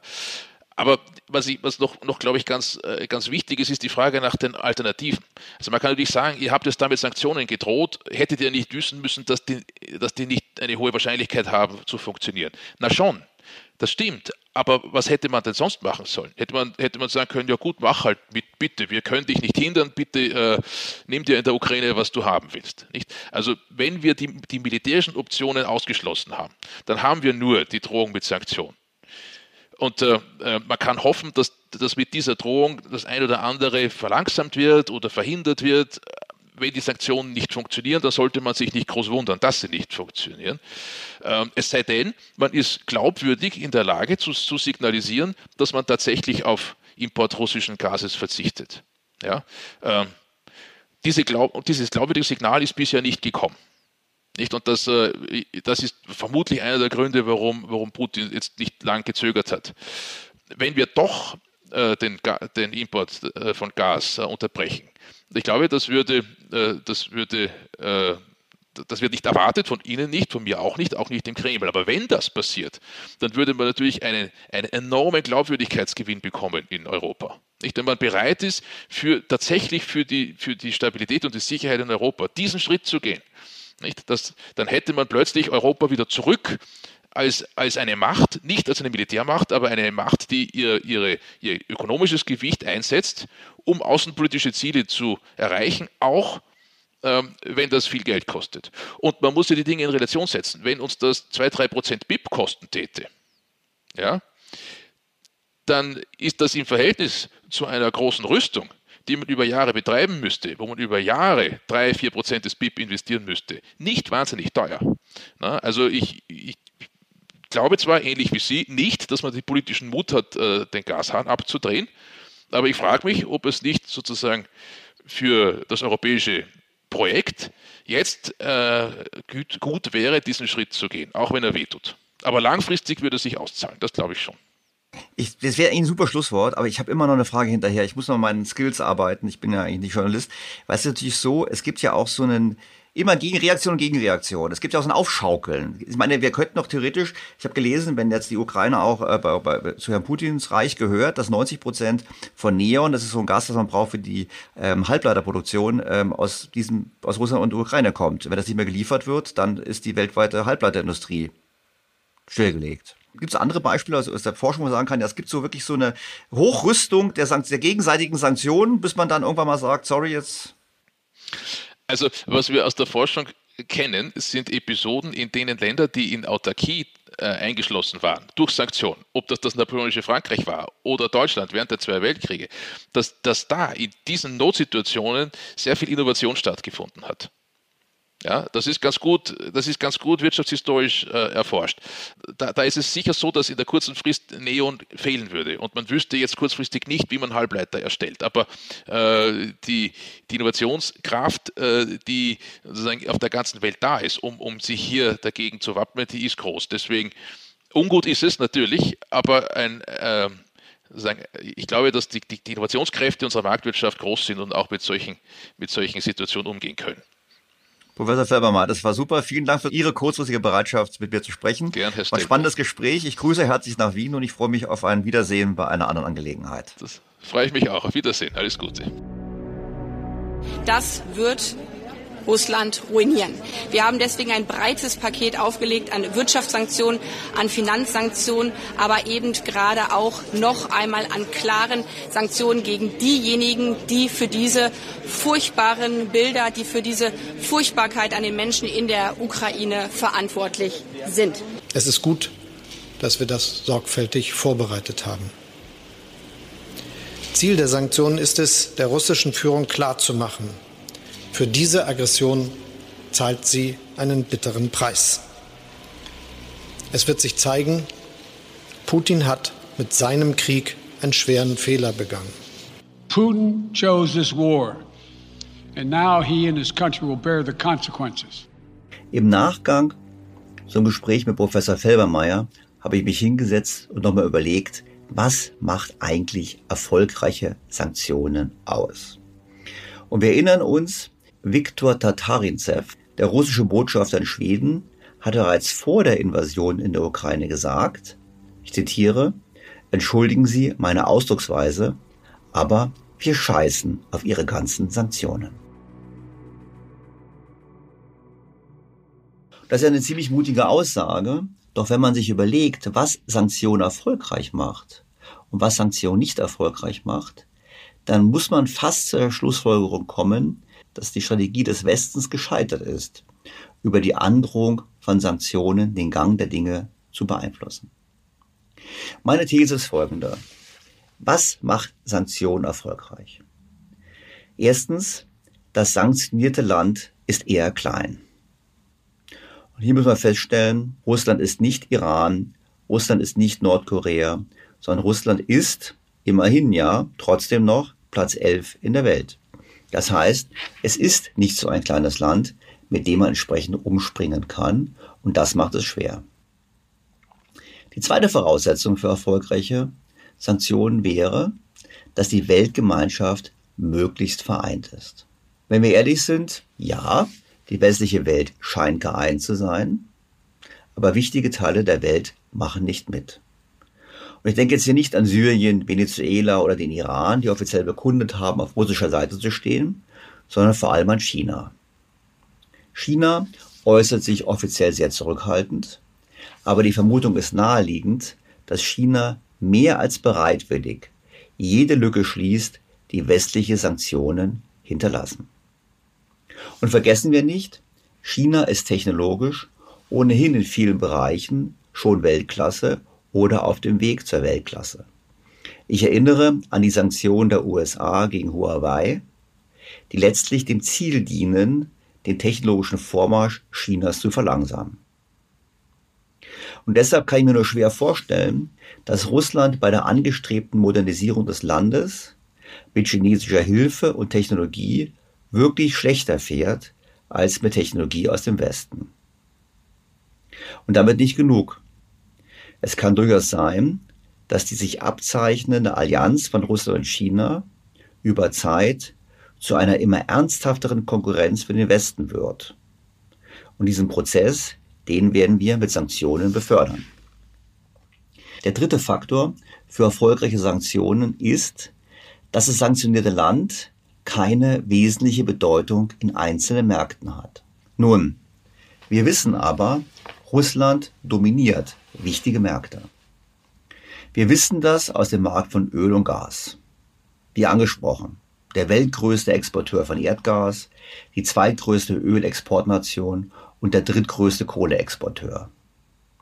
Deshalb ist es kein Wunder, dass die Exporte von diesen fossilen Energieträgern bis jetzt zumindest nicht auf der Sanktionsliste stehen. Einen weiteren Preisschock kann sich die westliche Welt nämlich nicht leisten. Aber auch in anderen Bereichen spielt Russland ganz vorne mit. Es ist der zweitgrößte Exporteur von Aluminium. Es ist der größte Exporteur von Weizen und wichtiger Anbieter von Gerste und Mais. Die Besetzung der Ukraine wird die entscheidende Stellung bei Getreide übrigens weiter stärken. Alleine auf die Ukraine entfallen 12 Prozent der weltweiten Getreideexporte und 16 Prozent der weltweiten Maisexporte. 90 Prozent der EU-Importe von Rapsöl stammen aus der Ukraine. Und würde der Westen nun Agrarexporte mit Sanktionen belegen oder Russland im Gegenzug zu Sanktionen selbst die Exporte einschränken, wären stark steigende Lebensmittelpreise und soziale Unruhen in weiten Teilen der Welt die Folge.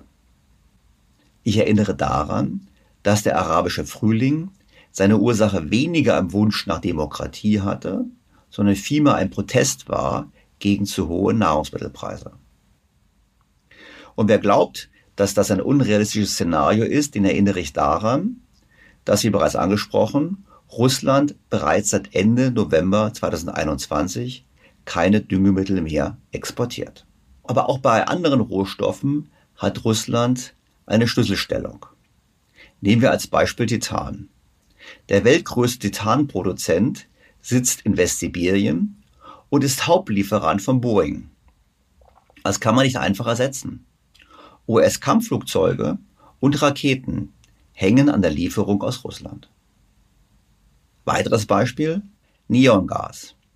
Rund 90 Prozent des Neongasangebots, das in den USA für die Chip-Lithografie verwendet wird, also die Herstellung von Halbleitern, stammt aus der Ukraine. Bleibt die Lieferung aus, verschärft sich der ohnehin schon bestehende weltweite Engpass bei Halbleitern deutlich. Fazit also, das Kriterium, dass ein Land für die Welt keine Rolle spielt, trifft hier nicht zu. Russland hat in wesentlichen Märkten eine Schlüsselstellung. Das vierte Kriterium für erfolgreiche Sanktionen ist, dass der Schaden für die die Sanktionen aussprechenden Staaten nicht zu groß ist. Wie schaut's da aus? Nun, wir müssen feststellen, was Russland wehtut, tut uns mindestens genauso weh. Westliche Politiker betonen immer, dass die angestrebten Sanktionen die eigene Bevölkerung nicht übermäßig belasten.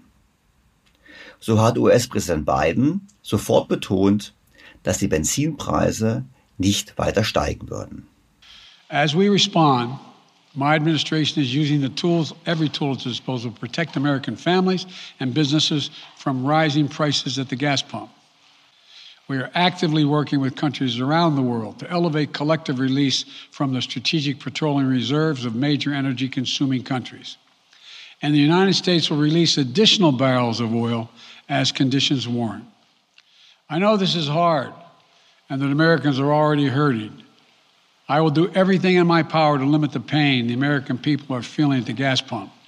This is critical to me. Sanktionen, die Russland wirklich treffen, würden uns auch treffen.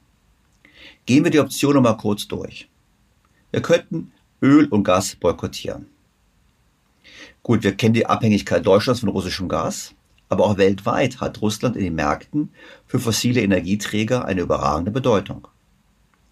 Sicherlich kann man versuchen, die OPEC zu mehr Förderung zu drängen, wobei das wahrscheinlich nicht mehr viel bringt.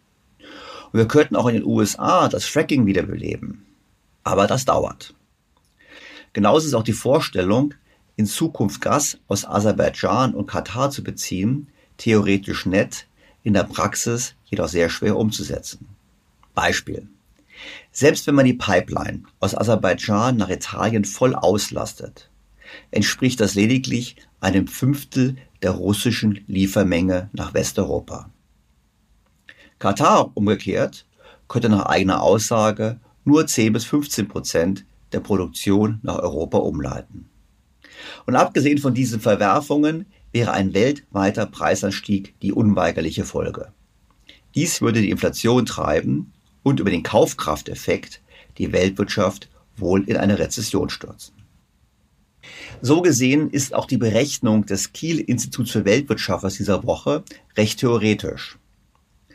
Die Forscher haben vorgerechnet, dass ein Verzicht auf Importe von Erdgas aus Russland das Bruttoinlandsprodukt Russlands um 2,9 Prozent einbrechen ließe.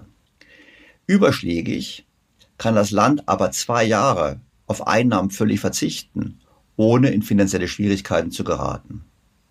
Ich persönlich kann mir nicht denken und nicht vorstellen, dass der Westen es zwei Jahre lang durchhält. Das andere prominente Thema, was ja viel in den Medien diskutiert wird, ist der Ausschluss aus SWIFT. Dieses Messaging-Netzwerk wird von 11.000 Banken in 200 Ländern für grenzüberschreitende Zahlungen verwendet. Während die USA signalisierten, sich vorstellen zu können, Russland aus dem SWIFT-System auszuschließen, sind die Europäer, vor allem die Deutschen, zurückhaltender. Kein Wunder. Muss doch die Gasrechnung weiterhin bezahlt werden. Es gibt aber zusätzliche Gründe, die SWIFT-Sanktionen zu einem problematischen Mittel machen. Zum einen hatte ja Russland Zeit, sich auf dieses Szenario vorzubereiten. Nicht nur könnten die russischen Banken und die ausländischen Partner auf alternative Instrumente wie Telex und E-Mail zurückgreifen, sondern auch auf das russische System SPFS, welches zwar sicherlich nicht so gut wie SWIFT ist, aber funktioniert. Auch für die USA ist das Szenario eines Ausschlusses von Russland aus SWIFT nicht so einfach, wie man meinen könnte. Denn nicht nur Russland hat ein neues System entwickelt, sondern auch China. Noch liegt das tägliche durchschnittliche Transaktionsvolumen auf dem chinesischen System bei einem Bruchteil des von SWIFT bewältigten. Aber es wächst rasch an. Sollten sich nun weitere Länder, und es gibt sicherlich auf der Welt genügend mit einem angespannten Verhältnis zu den USA, dem chinesischen System anschließen, ist perspektiv Amerikas finanzielle Dominanz bedroht. Und damit letztlich auch die führende Stellung des US-Dollars. Das Instrument des Ausschlusses aus SWIFT wird rasch stumpf und der Preis könnte letztlich zu hoch sein für den Westen. Letztes Beispiel. Exportverbot für Halbleiter. Der Westen könnte ein Exportverbot für Halbleiter bewirken. Abgesehen davon, dass es erfahrungsgemäß immer Umgehungswege gibt, könnte Russland nicht nur auf chinesische Lieferungen ausweichen, sondern als Gegenmaßnahme den Export von für die Herstellung von Halbleitern unerlässlichen Rohstoffen einstellen, wie bereits oben diskutiert. Deshalb ist es kein Wunder, dass die Sanktionen des Westens eher an der Oberfläche kratzen. Einzelne Banken werden mit Sanktionen belegt, Individuen in ihrer Verfügungsgewalt über finanzielle Mittel und in der Reisefreiheit eingeschränkt. Das ist alles nicht angenehm, aber eben auch nicht so schmerzlich, dass sie einen Kurswechsel in Moskau bewirken können.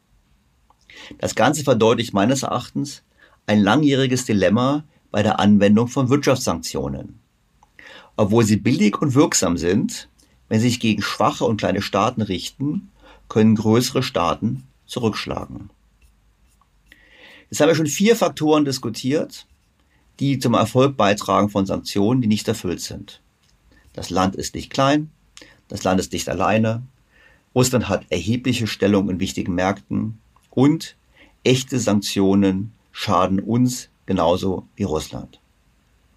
Und dann kommen wir zum letzten Punkt. Erfolgreiche Sanktionen setzen voraus, dass das Land keine Zeit hat, sich auf die Sanktionen vorzubereiten. Und der Professor Felbermeier hat es angesprochen. Das haben wir natürlich falsch gemacht. Und das müssen wir ganz klar zusammenfassen. Russland hatte acht Jahre Zeit, sich auf Sanktionen vorzubereiten.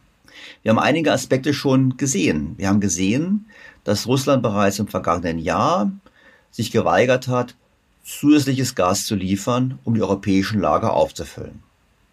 Wir haben gesehen, Exportstopp für Düngemittel und wir haben auch gesehen, der Aufbau einer Alternative zum SWIFT-System. Doch die Vorbereitungen Russlands gehen viel weiter. Das Land hat seine Abhängigkeit von Öleinnahmen deutlich reduziert.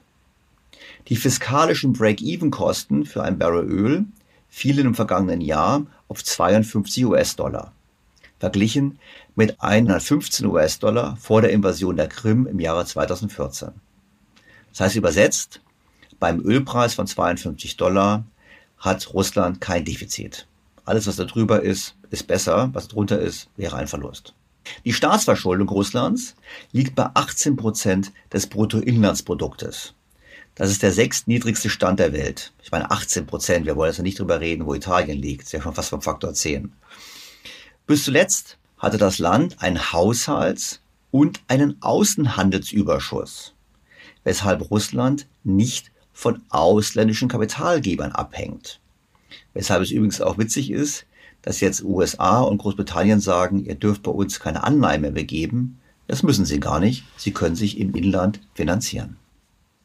Im Gegenteil, statt Defizite zu haben, haben die Russen monatlich rund 10 Milliarden Dollar in einen Staatsfonds gesteckt, dessen Vermögen sich bereits im Sommer 2021 auf rund 185 Milliarden US-Dollar belief, gut 12 Prozent des russischen Bruttoinlandsproduktes. Insgesamt hat Russland Devisenreserven in Höhe von rund 635 Milliarden Dollar, die fünf höchsten der Welt. Und dabei hat das Land vor allem auf Gold gesetzt. Es hat mehr Gesamtreserven in Gold, 24% Anteil, als in US-Dollar, 22% Anteil. Hinzu kommt auch noch, dass der Anteil der internationalen Reserven, die auf amerikanischem Territorium gehalten werden, von 30 Prozent im Jahr 2013 auf nur noch 7 Prozent gesunken ist. Übrigens, nicht nur der Staat hat solide gewirtschaftet, sondern auch die Unternehmen. Auch diese haben seit 2014 Schulden gegenüber ausländischen Gläubigern deutlich reduziert. Kurz gesagt, Russland hat die letzten acht Jahre genutzt und sich gründlich auf die Sanktionen vorbereitet. Und deshalb gibt es, das wäre zumindest meine Einschätzung, keinen Ansatzpunkt, kurz- und mittelfristig so viel Druck auf Russland auszuüben, dass sich veranlasst sieht, die Politik zu ändern. Ob die Sanktionen und die nun beschleunigt stattfindende Abkehr von russischen Energieimporten langfristig das Land wirklich bedeutsam schwächen, bleibt abzuwarten. Steht doch mit China ein Partner bereit, der sich mehr als bereitwillig Zugriff auf russische Ressourcen sichert und als Technologielieferant immer wettbewerbsfähiger wird. Was hier bleibt, ist für mich Ernüchterung. Haben die westlichen Politiker nicht gewusst, dass sie einer Illusion aufsitzen, wenn sie glauben, mit Sanktionen etwas zu bewirken? Oder war das ganze Gerede von den Sanktionen von Anfang an nichts anderes als ein Schauspiel, welches sich mehr an die eigene Öffentlichkeit richtete als an den Gegner? Und dies vor allem, um vom eigenen Versagen in den letzten Jahren abzulenken. Denn eines, finde ich, muss man Wladimir Putin lassen. Er beweist den Wert von langfristigem und strategischem Denken.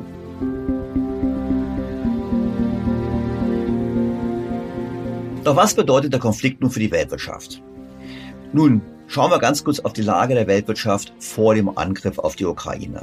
Wir wissen, wir hatten eine deutliche wirtschaftliche Erholung, getrieben von staatlichen Ausgabenprogrammen und Liquiditätsflutung durch die Notenbanken. Wir wissen auch, dass der Inflationsdruck zugenommen hatte, zum einen wegen dieser Nachfrageprogramme, vor allem aber auch, weil einige Angebotsstrukturen weiterhin nicht richtig funktioniert haben und weil wir in den vergangenen Jahren viel zu wenig in die Erschließung neuer fossiler Energiequellen investiert haben. In der Folge gab es bereits eine Diskussion bezüglich des Anziehens der geldpolitischen Zügel in den USA, in Großbritannien und zuletzt sogar auch in der Eurozone. Gleichzeitig war absehbar, dass der Wachstumsschub nachlässt und die schon vor Corona gegebenen Probleme wieder offen zutage treten. Ich erinnere an hohe Verschuldung, Blasenbildung an den Finanzmärkten, geringe Produktivitätsfortschritte und der zunehmend sichtbar einsetzende demografische Wandel. Wir wären, das heißt, ohne einen weiteren externen Schock wären wir wohl in das Szenario einer Stagflation abgeglitten, mit dem Risiko erheblicher Turbulenzen an den von ewigen billigen Geld der Notenbanken getriebenen Vermögensmärkten. Und in diese fragile Lage hinein trifft nun der Krieg. Dies kann nur negativ wirken. Die Preise für Rohstoffe, vor allem Öl und Gas, sind gestiegen. Und sie würden noch mehr steigen, wenn wirklich ernsthafte Sanktionen ergriffen würden. Und diese höheren Energiepreise treiben zunächst Inflation weiter. In Wirklichkeit aber wirken sie eher Richtung Rezession. Einfach deshalb, weil wir wissen, dass stark steigende Energiepreise den Menschen weniger Geld in der Tasche lassen, das heißt der Konsum leidet und auch Unternehmen haben weniger Mittel für Investitionen. Das heißt, das Szenario, was wir haben jetzt, ist, dass wir einen Rückfall in die Rezession erleben. Die Notenbanken werden aufhören zu bremsen. Das heißt, sie werden eigentlich gar nicht bremsen. Sie werden im Prinzip, bevor sie gebremst haben, bereits aufhören, wieder bremsen zu wollen. Und wir müssten fast schon sagen, wir laufen in das Szenario hinein, dass wir unsere Probleme noch weiter vergrößern. Die Staaten werden noch mehr Schulden machen. Die Notenbanken werden noch mehr Liquidität in die Märkte pumpen. Und nach einem temporären Schock werden auch die Vermögenspreise weiter steigen. Und damit sehe ich das Risiko, und das habe ich übrigens auch in meinem Kommentar im Handelsblatt diese Woche so geschrieben, dass der Angriff auf die Ukraine letztlich ähnlich wirkt wie damals die Anschläge vom 11. September. Damals hat nämlich die US-Notenbank die Märkte mit Liquidität geflutet und hat damit eine wichtige Grundlage geschaffen für die spätere Immobilienblase und die Finanzkrise. Wenn wir heute entsprechende Reaktionen haben, werden wir vielleicht einige paar Jahre erleben, die wirtschaftlich deutlich besser sind als im alternativen Szenario, aber zum Preis noch größerer Blasen und noch mehr Risiken für die Finanzmarktstabilität. Das heißt, es trifft uns zu einem ungünstigen Zeitpunkt. Es ist kein gutes Szenario für die Weltwirtschaft. Ein letztes Wort zu den Kapitalmärkten. Die Kapitalmärkte haben interessant reagiert. Die erste Reaktion war, wie man sie erwarten würde. Die Börsen sind gefallen, deutlich. Und ich rede jetzt nicht von Moskau, sondern ich rede von anderen Börsen. Aber dann setzt eine sehr schnelle Erholung ein. Warum? Nun, ich würde sagen, die Kapitalmärkte haben gesagt, erstens, der Krieg ist kurz. Wenn der Krieg kurz ist, beruhigt sich wieder alles. Jetzt werden wir sehen, ob der Krieg kurz ist. Wir haben mit Professor Heinzson gelernt, je länger er dauert, desto größer das Risiko für Wladimir Putin. Das Zweite ist, die Ukraine spielt letztlich keine Rolle. Das heißt, egal ob die Ukraine jetzt russisch ist oder nicht russisch ist, es hat eigentlich aus Sicht der Kapitalmärkte keine große Bedeutung. Und der wichtigste Aspekt war, Die Kapitalmärkte haben gesagt, es gibt keine Sanktionen, die uns wehtun. Es bleibt abzuwarten, ob das so bleibt. Aber solange die westliche Welt nicht sagt, wir verhängen ein Exportverbot quasi für Öl und Gas und Kohle aus Russland, solange das nicht passiert, solange haben die Kapitalmärkte wahrscheinlich recht, dass die Wirkungen begrenzt bleiben. Und wenn wir dann noch dazu packen, das realistische Szenario, dass die Notenbanken eben nicht auf die Bremse gehen und dass die Staaten auch nicht auf die Bremse gehen, sondern weiter Geld ausgeben, dann haben wir eigentlich das Szenario eben, dass Liquidität weiter die Märkte fließen wird und das dann die Kapitalmärkte beflügelt. Ist es eine gute Entwicklung? Nein, das ist eine Entwicklung, die tendenziell viel risikoreicher wird, aber das wäre zumindest das Szenario, was zurzeit in der Kapitalmärkten gespielt wird. Wir werden in den kommenden Wochen sehen, ob das auch so bleibt.